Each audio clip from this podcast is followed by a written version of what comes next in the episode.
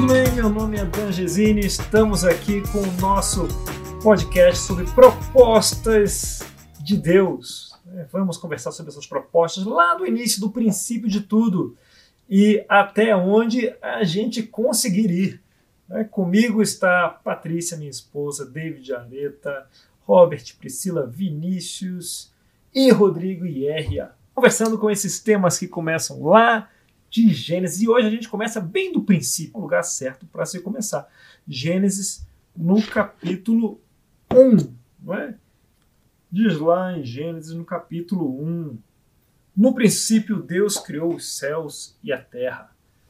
Era a terra sem forma e vazia.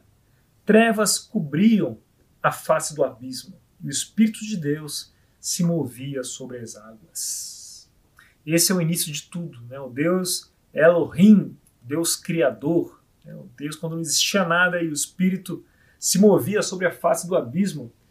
E aparentemente esse abismo aí significa um, como se fosse um, um caos. Né?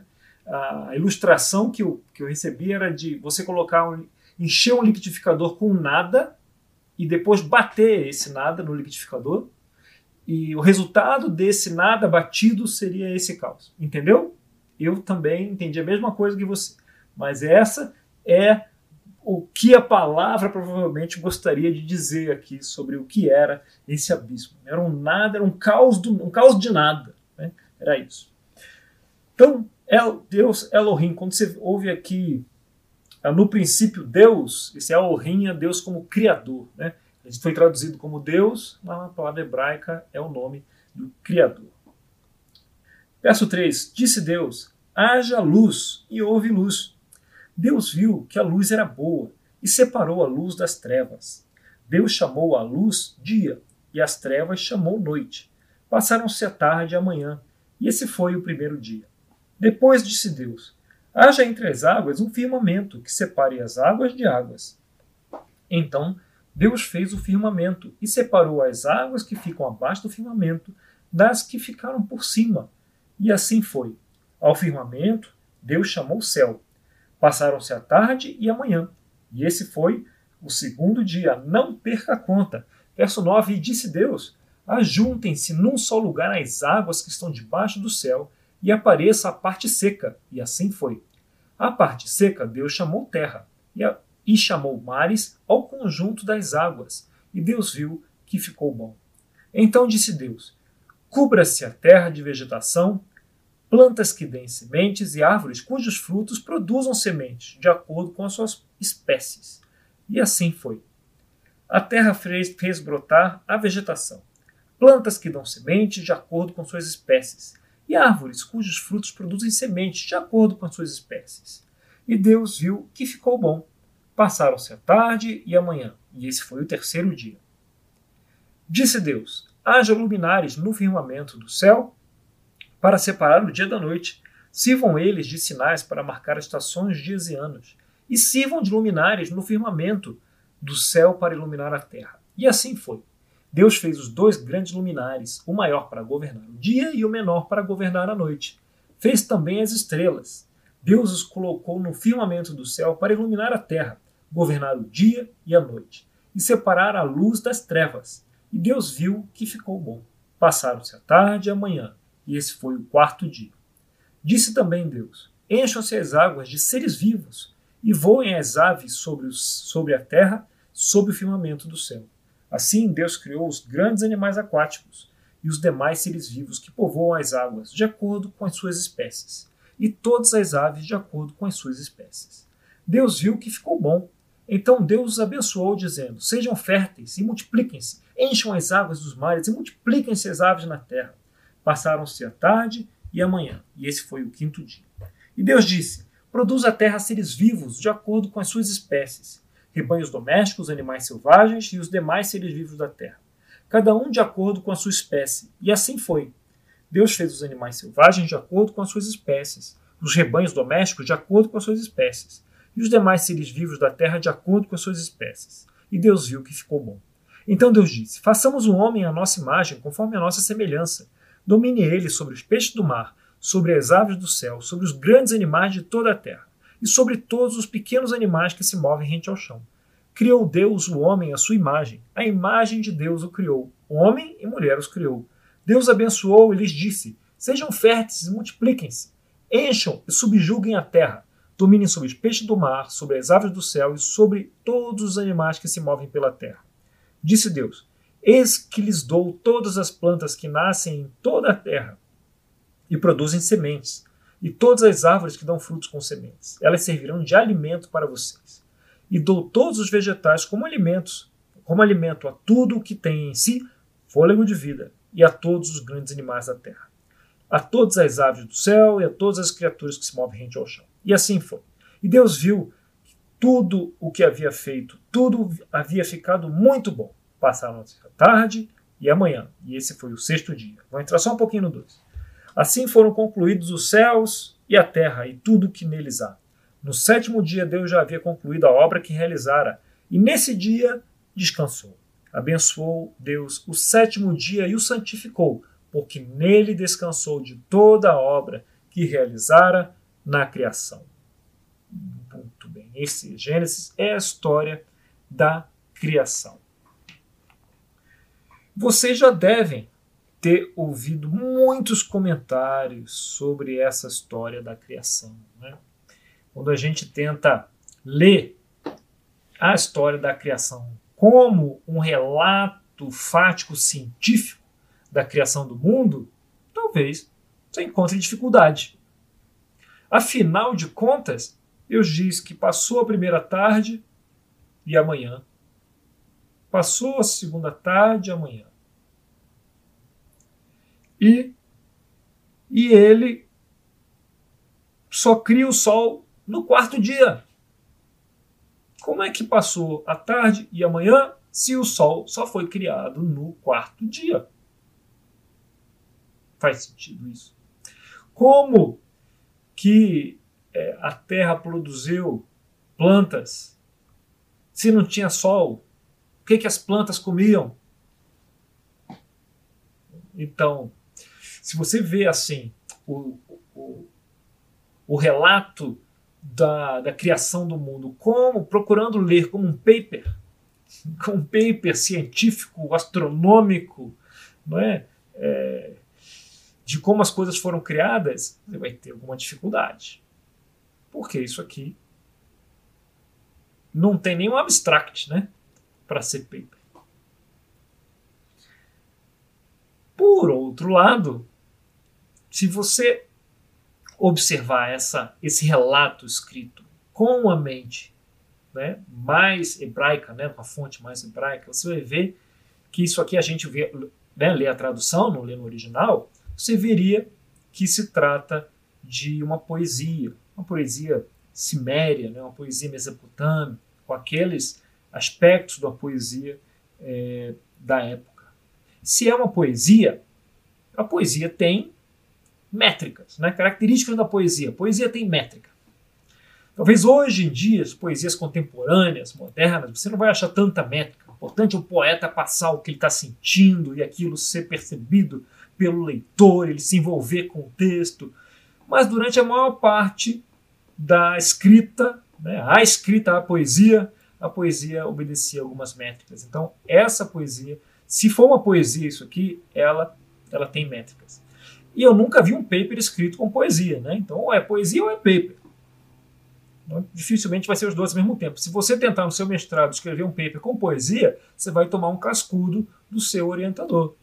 Quem você pensa que é, filhote? Escrevi assim. De vez em quando um juiz faz isso numa sentença, né? Coloca lá uma, uma poesia só para ver o pessoal compartilhar no Instagram e nas redes de advogado. Mas em geral, cada coisa no seu lugar. Então aqui nós temos uma poesia. E quais são as características dessa poesia? Né? Primeiro, que a gente, primeira coisa que você pode observar é que Deus não fala manhã e tarde. Houve a manhã e a tarde, e esse foi o primeiro dia. Ele não fala isso, né? Como ele fala? Passaram-se a tarde e a manhã, e esse foi o primeiro dia. E todas as vezes ele fala: passaram-se a tarde e a manhã, e esse foi o segundo dia. Passaram-se a tarde e a manhã, e esse foi o terceiro dia. Então o dia é invertido, né? começa pela tarde. É por isso que o tal do Shabbat, o sábado, né? ele começa na sexta-feira à noite e entra pelo sábado, né? porque no hebraico, né, na cultura ali, o dia começa pela noite. O dia começa pela noite? Que estranho isso. E você imagina que numa época onde você não tinha luz elétrica, o que, que as pessoas faziam à noite? Dormiam. Dormiam, né? À noite era hora de dormir. Ou seja, o dia começa pelo sono. Vou começar o dia, tchau. Quer dizer, bom dia e boa noite podia ser até confuso, né? Porque quando o dia começava, você ia falar bom dia e ia dormir. Né? Então, boa noite ia dormir. Mas era o dia começava pela noite. Então, era, era passaram-se a tarde e a manhã, a noite e a manhã. Esse foi o primeiro dia.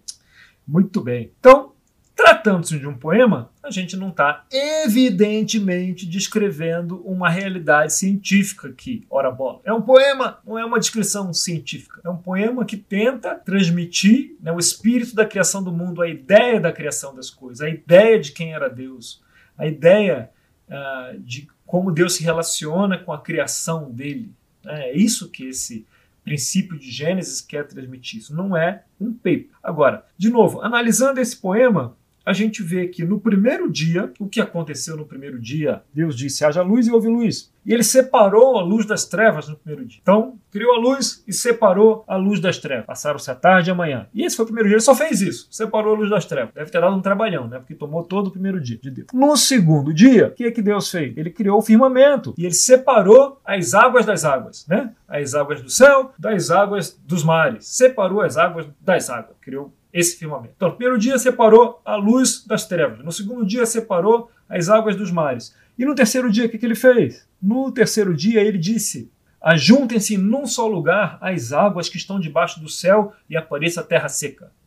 No terceiro dia, ele separou as águas da terra. Então nós temos que nos três primeiros dias, Deus está basicamente separando. Sabe quando você tem um quebra-cabeça? Você vai começar o quebra-cabeça, você separa o preto, o azul, o verde, as folhas, o, é, o que, que é gente, o que, que não é, né? Está só separando isso. Então, nos primeiros três dias, metade da criação Deus ficou separando. Separa daqui, separa luz, separa escuro, separa água de cima, água de baixo, separa terra e separa mar.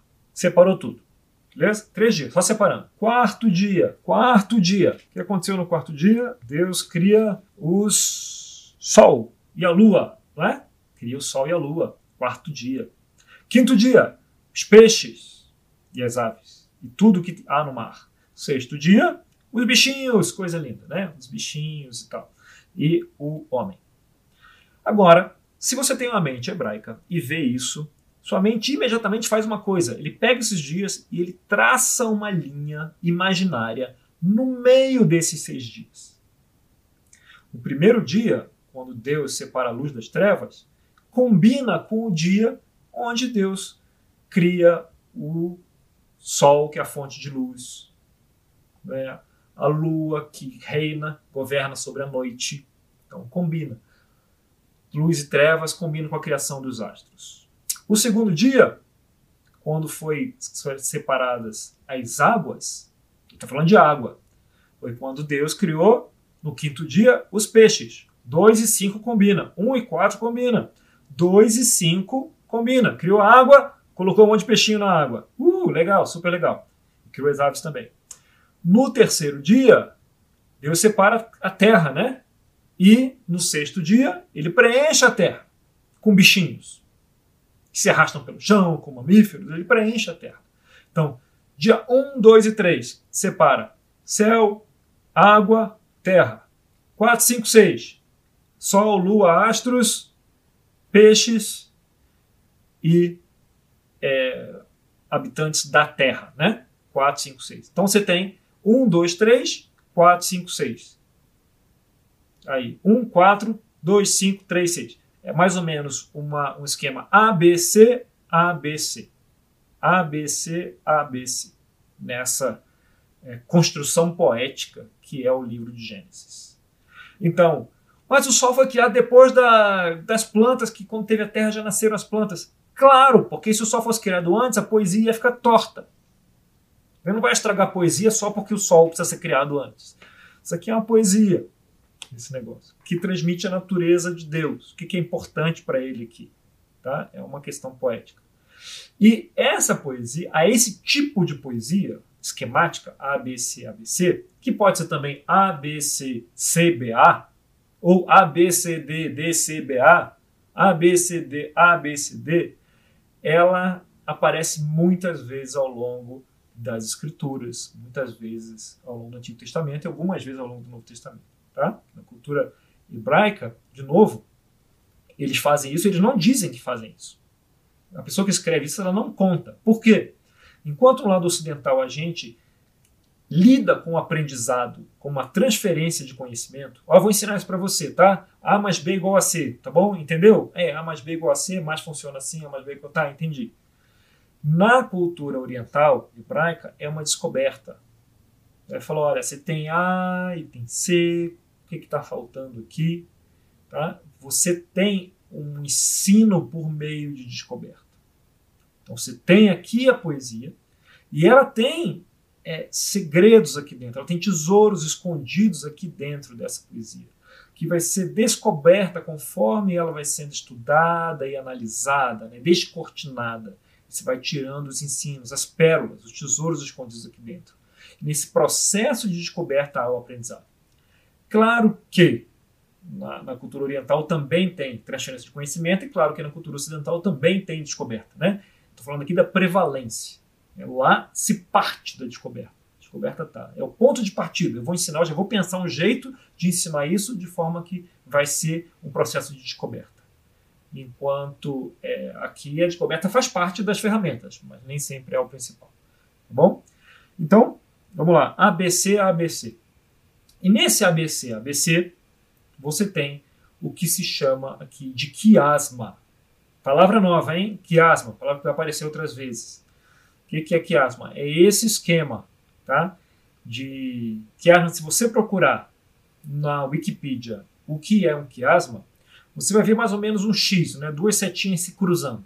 Duas setinhas se cruzando. Se colocar aí quiasma, é, definir, você vai ver isso, é isso que vai voltar. É, no espírito poético, ele pode ser duas setinhas se cruzando, tipo A, B, C, C, B, A, apontando para um lugar só, ou podem ser paralelas, ABC, ABC. Né? É essa estrutura poética. Isso aqui é o que se chama quiasma. Gênesis, segundo a fonte aqui do mesmo, que eu onde eu estudei isso, é um quiasma mais complexo, porque ele tem o ABC ABC dos dias e tem o ABC CBA pelo tamanho dos dias. Né? O primeiro dia é pequenininho, o segundo dia é um pouco maior e o terceiro dia o texto é um pouco maior. O quarto também é maior, parecido com o terceiro, o quinto é um pouco menor e o sexto é um pouco menor. Então, em termos de tamanho, é, foi né, avaliar também, que também é do tipo A, B, C, C, B, A, né? Pequeno, médio, grande, grande, médio, pequeno. É, só um, um adendo. É, é, no dia 6, ele é um pouco maior por causa da criação do homem. Então era para fazer o CBA bonitinho, o ABC CBA bonitinho, mas aí no dia 6 ele acaba ficando muito maior por causa justamente da criação, né? Ele, ele acaba sendo maior por causa disso. É. Obrigado. Você vê, o homem já estava estragando as coisas, né? Há muito tempo. Na verdade, essa não é a visão de Deus, né? Porque ele cria o homem e ele disse que havia ficado bom, né? Então foi de propósito aí, né? um elemento importante aqui que deu destaque. Ok. Então vemos aqui que Gênesis é uma peça literária. Agora vamos ver se é mesmo. Pô, você está falando isso porque você quer tirar aí a responsabilidade de Gênesis de ser um paper. Você está querendo cobrir as contradições óbvias de Gênesis com essa história de poesia. Isso não me engana, não. Mas tá bom, tá bom. Se for uma poesia, você vai achar padrões, vai achar refrões. A poesia ela tem ferramentas, né? tem repetições, tem características que tornam um texto uma poesia. E considerando que os dias da criação foram sete, e que você tem o padrão A, B, C, A, B, C, então os números 3 e 7 tenderão a aparecer muitas vezes. Né? Vamos ver se a gente encontra isso. Em hebraico, é, o primeiro verso em hebraico tem sete palavras. O segundo tem 14. A palavra terra aparece 21 vezes, que é 3 vezes 7. No verso 7, há 35 palavras. E 35 vezes nesse poema aparece a palavra Deus. E Deus viu que ficou bom, aparece sete vezes. E assim aconteceu, aparece sete vezes também. Ele fala que haja, aparece dez vezes. Três vezes se referindo aos céus, sete vezes se referindo à terra. A palavra de acordo com suas, a frase de acordo com suas espécies aparece dez vezes. Deus fez dez vezes. Deus disse dez vezes. Três vezes em relação às pessoas e sete vezes em relação às criaturas. Você vê que a métrica aqui ela é um cuidado especial desse poema. A métrica. Você não vai ver isso num paper. E mais, se for um um quiasma, ele começa e termina de formas muito parecidas. Né? Porque ele quer apontar para o centro, apontar para o meio. Como é que ele começa? Como é que ele começa? No princípio. O que, que existia no princípio? Nada. o liquidificador batido de nada. Né? E como é que ele termina? O que, que Deus faz no fim? Nada. Muito perspicaz. Né? Então você vê que não confundir com o nada do quinto dia, dos peixes. Né? Esse é o nada do princípio do caos e o nada do descanso de Deus. Você tem nada nas duas pontas. Nada numa ponta, nada na outra ponta. E todo o conteúdo está nesse miolo aqui, né? ABC, ABC. Agora, se isso for um quiasmo, né? aí confirmando a palavra, o que está no centro desse quiasma, o que está bem no meio, bem no miolo disso. A palavra exata, que está no miolo de todo esse conjunto, essa teia de, de, de é, repetições e números que, que harmônicos entre si, no miolo disso tudo, está a palavra hebraica moad, M-O-A-D, moad. E como você bem sabe o que significa Moad, você não faz a menor ideia. Como eu também não fazia quando eu vi a primeira vez isso. Moad significa estações ou dias santos. É isso que significa Moad. Dias santos, estações. Shabá, né? dias santos. É isso que está no meio desse poema. O que, que isso comunica para você? Se você for como eu, isso não comunica nada. O que, que tem a ver uma coisa com a outra? Ele está falando da criação aqui. O que, que tem a ver de estações, dias santos? O que, que isso tem a ver? Ah, e isso aqui é o que a gente vai deixar de cliffhanger por nossa próxima conversa. Quem estiver ouvindo o podcast, claro, é só passar para o episódio seguinte e ir em frente a gente vai deixar aqui de cliffhanger porque minha esposa está dormindo aqui do meu lado já. Mentira. Ela está muito cansada de ontem, não consegue mais ficar acordada, não é? é mas vamos aproveitar esses 10 minutos aqui que, o, que nós temos ainda para falar um pouquinho desse do que, que significa isso aqui. Né? É, ao me deparar com esse ensino do desse poema, entender que isso é um poema, isso tirou de mim um grande peso. E entender, assim, de forma é, inequívoca, né, de que isso é um poema e não é um paper. Que minha cabeça ocidental aqui, lê isso aqui e fico procurando as coisas. Falei, caramba, será que do jeito da evolução a Terra foi criada e as plantas estão antes dos mamíferos? Não, isso aqui confere, mas o Sol depois das plantas, isso não confere. Como é que eu fico fico tonto aqui porque os negócios não faz sentido. Claro, porque não, não é para ser lido desse jeito. A partir do momento que eu vejo e entendo que isso é um poema, isso tira o peso. Falo assim, ah, interessante, então eu preciso tirar outros tipos de lições daqui. O que estava no coração de Deus? O que, que ele quer comunicar? O que, que ele quer ensinar com a história da criação? E, evidentemente, aqui não é rigor científico que ele quer ensinar com isso. Não é que haja contradições aqui dentro. Simplesmente não é isso que você quer comunicar. E é uma lição que a gente começa hoje, a gente vai levar ao longo de todos esses papos. Quando você faz uma pergunta que não está, que o texto não pergunta, não propõe, você vai encontrar respostas erradas. Né? O texto não propõe esse tipo de pergunta. Ele propõe um zilhão de outras perguntas. Mas é uma pergunta que, que, que ela, ela não cabe numa poesia. Você pega uma poesia de Drummond e fala qual é o rigor desse negócio? Não, é uma poesia, amigo.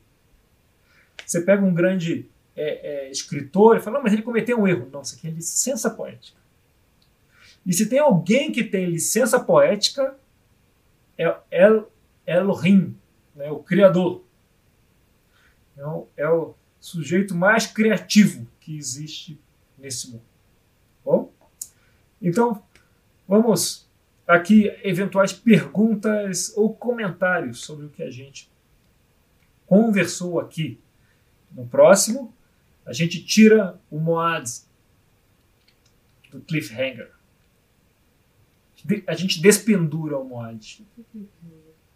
Porque essa história de Moad aí, que não significa nada, tem tudo a ver com o começo e o final né, do, desse, desse poema, que começou com, com o milkshake de caos, o milkshake de nada, aí termina com, com Deus fazendo nada, então no meio tinha que ser nada mesmo. É, é, Rodrigo, Não, fez sentido aí sobre Gênesis? Vou falar o seguinte: o Rodrigo perguntou e aquela história de seis dias? É, a criação em seis dias, se você parar para pensar, ela é incompatível com Gênesis. Porque a medição dos dias foi criada no quarto dia. Quarto dia, eu vou criar o Sol, a Lua, para servir uma medida de dias, meses e estações, sei lá, anos. Então, o dia 1, 2 e 3 não tinha medição. Você não podia medir o dia com o dia. Porque não, é, é, é incompatível com a própria poesia você falar assim, não, o mundo foi criado em seis dias exatamente. Assim, ó, é, não é isso que quer comunicar essa poesia original. Se a medição do dia está no quarto dia, como é que você mediu os três primeiros? Não, porque já tinha um metrômetro ali na cabeça de Deus, ele já sabia quanto seria. E aí ele criou os três primeiros já usando aquela medição. Tá, por favor. Deu certo e continuou, né? É, olha, eu gastei mais ou menos esse tempo aqui, então eu vou botar o Sol ali, o dia, eu vou colocar aqui a massa da Terra com a massa do Sol, que vai girar assim, desse jeito, dentro dela, aqui, e vai botar o dia. Ah, menos, menos, menos. Nós estamos aqui tratando de poesia, né? e a gente vai aprender com ela, com essas imagens, com a construção dessas imagens. Então, no próximo episódio, a gente fala sobre Moad e tira, despendura isso que tá, aquilo que está pendurado, o Moad, e vamos aprender então o que está no centro desse quiasma. Até lá, pessoal.